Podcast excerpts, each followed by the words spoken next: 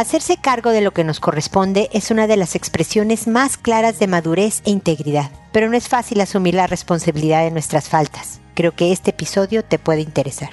Esto es Pregúntale a Mónica.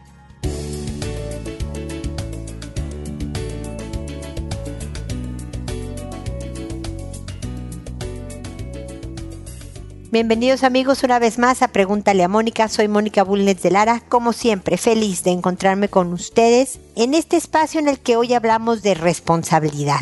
Es difícil educarla y es difícil asumirla. Hay veces que somos muy buenos para asumir nuestras responsabilidades cotidianas como pagar la luz, el agua, el gas, la comida, la colegiatura de los hijos, etcétera, etcétera. Pero somos difíciles para asumir nuestras culpas, para ver cuando hay un problema que yo tuve algo que ver con el problema. Las cosas no suceden de un solo lado en general. Hay veces, desde luego, que no es tu culpa. Si tú fuiste al banco y asaltaron el banco y resultaste herida, esa herida no fue por tu culpa, fue por los tarados que decidieron robar el banco cuando tú fuiste. Pero hay cosas en una discusión de pareja, en un problema con un hijo, una manera de ir caminando hacia una solución es primero como que dar un paso atrás y de verdad ver cómo participé yo en este evento. Si es necesario, y esta es la parte más complicadona, disculparme de la parte en la que yo metí la pata, ¿no? No necesariamente, ojalá inspirando a que el otro también asuma su responsabilidad y se disculpe, pero como para darle proporción al problema como para que verdaderamente diga, a ver, esto, ahí, aquí sí yo me equivoqué. Pero creo que debemos de tratar de hacer esto para solucionar la bronca incluso más que luego señalar el dedo y decir, pero tú, fíjate lo que tú hiciste, nuevamente desvía un poco la mirada hacia él, ¿por qué no? Yo hice esto y no creo que haya ayudado en el problema, pero creo que lo que debemos hacer o hacia donde debemos dirigirnos es hacia acá, vamos a funcionar mejor hacia acá o vamos a funcionar mejor si yo no acepto que bla, bla, bla, o vamos a funcionar mejor si tú estás dispuesta o dispuesto a bla, bla, bla. Me estoy explicando, o sea, realmente parte de asumir esta responsabilidad es de hacer un análisis sincero de tu parte, porque es la que tienes control, es la que tú puedes analizar con más profundidad para luego enfocar la vista en cómo queremos resolver la bronca. No es fácil,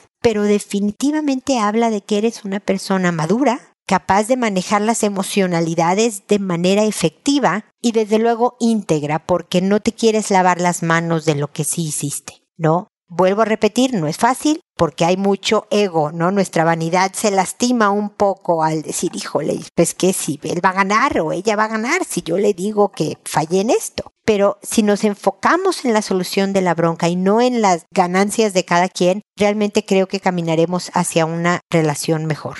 Cuéntame qué opinas de este tema. Me encantaría oír sus comentarios o sus consultas al respecto. Ya sabes que lo puedes hacer a través de www.preguntaleamónica.com en el botón envíame tu pregunta. Ese es por favor el procedimiento que hay que seguir para contactarme y poder estructurar el programa como está estructurado. También acuérdense que estoy en Instagram, en Twitter, en Facebook, en Pinterest, en TikTok con los videos, con las frases, con ideas en general para que podamos construirnos entre todos una vida mejor. Espero que les sean útiles. Bueno, este es el comentario inicial y ahora me dispongo a responder sus consultas que como saben son por orden de llegada, que a todo mundo le cambio el nombre para conservar su anonimato que una vez que he grabado el episodio donde contesté a sus consultas, le escribo a las personas que me consultaron para darles el número del episodio, el nombre del, episodio, el nombre que les inventé y además un enlace directo al episodio para que puedan escucharlo sin mayores preámbulos y puedan oír qué es lo que digo al respecto de la consulta que me hacen. Contesto de esta manera por audio a través de este podcast y no por escrito porque creo que los tonos de voz también ayudan a transmitir un mensaje más claramente y también porque me escucha mucho más gente de la que me escribe y creo que pudieran utilizar lo que se dice aquí para aplicarlo en su propia vida y ayudar a resolver situaciones semejantes a la que me están consultando. Y ustedes saben que de lo que se habla aquí es de inteligencia emocional, se habla de relaciones interpersonales, se habla de comunicación, o sea, todos los principios aplican a muchos casos. Cada quien puede usarlos de acuerdo a lo que mejor le aproveche. Siempre contesto, me puedo llegar a tardar hasta dos semanas, pero trato de responder a todas sus consultas sin falta, ese es mi compromiso y desde luego sin costo. Es una asesoría en general que yo espero que nada más les sirva para mejorar un poco la situación en la que se encuentra. Y bueno, hoy empiezo con Vicencia, que me dice, hola linda Mónica. En resumen, después de hacer varios intentos de fecundación in vitro fallidos y un aborto espontáneo dentro de estos intentos, nos dijeron a mi esposo y a mí que las posibilidades de que seamos padres eran muy escasas y nos recomendaron para los tratamientos. Eso fue a finales del año pasado. Yo estoy deprimida. Toda mi vida quise ser madre. Ahora a veces tengo ideas de no querer vivir si no puedo tener hijos con el hombre que amo. No queremos adoptar ni otras opciones como donantes de embriones u óvulos, ni nada que se le parezca. No sé por dónde empezar para estar bien. No sé qué hacer. No todos los sueños se hacen realidad. No veo mi vida sin hijos y trato de verdad de ir mejor y no puedo. A veces me levanto con ánimo, otras no. Necesito consejos, por favor. Seguido tengo ideas suicidas, pero yo sé que no lo haría. Tal vez es solo que me siento muy triste y frustrada. Gracias por leerme, cariños.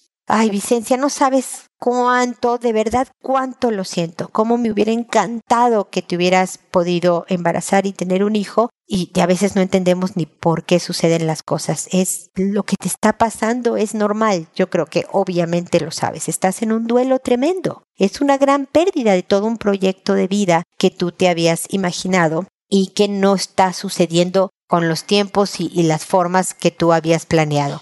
Obviamente va a tomar tiempo para que vayas tranquilizando estos sentimientos. Yo creo que él es lo que pasa con los duelos, con las pérdidas. No se olvidan, pero el dolor se vuelve manejable. El dolor te acompaña en tu vida, pero tú vuelves a encontrar motivos para vivir. Yo creo que necesitas un propósito, Vicencia, porque obviamente tu proyecto de vida, tu propósito iban a ser estos hijos, con esta familia, con el hombre que amas más allá de tu trabajo, el buscar algo que te dé propósito, que te dé sentido trascendente en tu vida, es la idea que se me ocurre decirte por el momento. No lo pienses ahora me dices que llevas seis meses desde que te dieron estas noticias, que ya las veías venir en cada intento de fecundación in vitro y demás. Entonces el golpe es muy reciente. Es como si te hubiera atropellado un autobús y tú quisieras levantarte y caminar y echarte una trotadita la primera, ¿no? Realmente la cosa no es tan rápida ni tan fácil. Date tiempo, déjate querer, déjate sentir que despacito si es, un día no estás de ánimo, no estás de ánimo y está bien no estar de ánimo, Vicencia, y anúnciaselo a tu marido que hoy es un día bajoneado y pues trata de enfocar la vista y la atención en, en, en lo bonito del día, el clima, lo mejor, el simpático perrito que pasó por ahí, pero aceptar que estás triste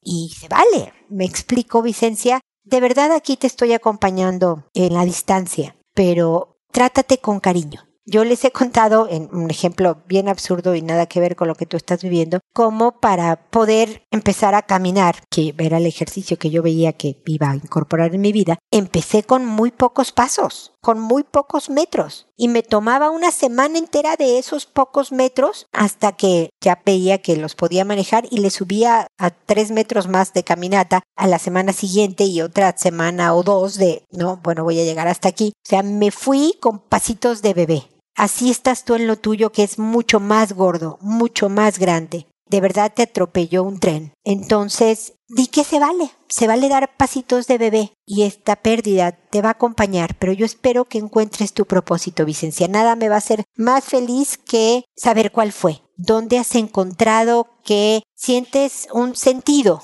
si se vale decir así la frase, que no va a ser lo mismo que no tener hijos, desde luego Vicencia no lo va a ser, pero que te llena y que te alegra y que te levanta con ánimo. Desde luego al hombre que tienes a tu lado, ese es todo un proyecto, todo un propósito, una enorme compañía, así que también trabaja en ese proyecto de no perderse. Los dos están sufriendo mucho, cada uno a su manera, entonces tenerse uno al otro es algo bueno y importante. Te mando un abrazo gigantesco, espero que podamos seguir en contacto. Bueno, ahora es el turno de Yara, que me dice, tengo a mi sobrino y también a mi hija de cuatro años que aún duermen con los papás. ¿Es normal eso? A ver, Yara, ¿cómo te lo explico? Es común, es frecuente que muchos hijos duerman con sus papás. Es lógico que los pequeñitos quieran la seguridad, la tranquilidad, el apoyo de saber que tengo a mi papá, a mi mamá a la mano. Pero desde mi punto de vista, y habrá gente que no está de acuerdo y se vale, lo mejor es educar a que los hijos lo antes posible duerman en sus camas. Promueve la independencia, promueve la capacidad, el sentirme capaz porque me puedo autocontrolar, es decir, yo decido que si abro los ojos estoy en mi cuarto, puedo controlar el miedillo que sienta a los cuatro años de la oscuridad o lo que sea y me vuelvo a dormir. Sé que si es algo muy grande lo que me está pasando, puedo llamarle a mis papás que van a venir. Pero yo voy desarrollando capacidades importantes de independencia, como te digo, de autocontrol, de autodominio, que es lo que buscamos desde la primera infancia con los hijos para que se vuelvan adultos responsables y capaces de grandes, obviamente, ¿no? Entonces he sugerido técnicas Yara de, ya sabes, le haces, dibujan juntas una pizza, tu hijita de cuatro años y tú, ¿no? De lo que les guste chorizo, jamón, piña, este pepperoni, lo que sea. Y la, la dibujan en una hoja blanca, en una cartulina, en donde quieran. Y recortas las piezas como si fueran rebanadas de pizza. Y cada noche que tu hija duerma en su propia cama, pegan en el refrigerador un pedazo de la pizza. Y cuando hayan completado la pizza, por ejemplo, o puede ser un pastel, lo preparan juntas. No es comprar un regalo, ¿no? Porque al rato vas a tener que comprarle un coche a los 10 años si nos vamos con regalos físicos de que te voy a dar este juguete si duermes en tu cama. Es, es tiempo contigo. Pueden dibujar una resbaladilla, por ejemplo, y cuando complete el rompecabezas de la resbaladilla se van al parque juntas. El premio es, es eso, algo que le entusiasme a tu pequeñita hacer, pero hecho contigo. No importa si la pizza queda mal, si el pastel queda chueco, el, punto es divertirse, pasarla bien y una celebración por el logro, porque qué bárbaro habla que eres grande, habla que puedes, hija. Yo sabía que podías desde antes, qué gusto me da. Entonces, ojalá puedas ir ayudándole a tu hija. Espero que la mamá de tu sobrino, el papá de tu sobrino también colaboren al proyecto de que duerman en su propia cama. Número uno, para que ustedes, los adultos, también puedan descansar, porque yo no sé ustedes, el otro día recordaba con mi hija que yo le decía que ella no dormía en mi cama porque era una estrella de mar.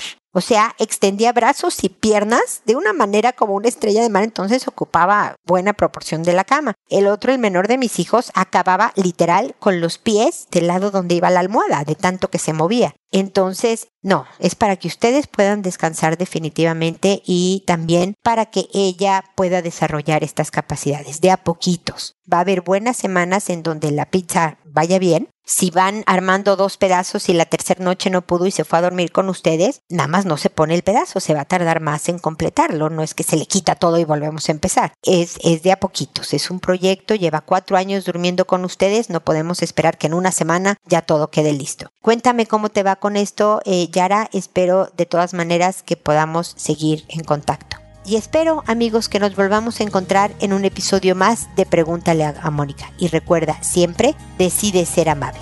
Hasta pronto.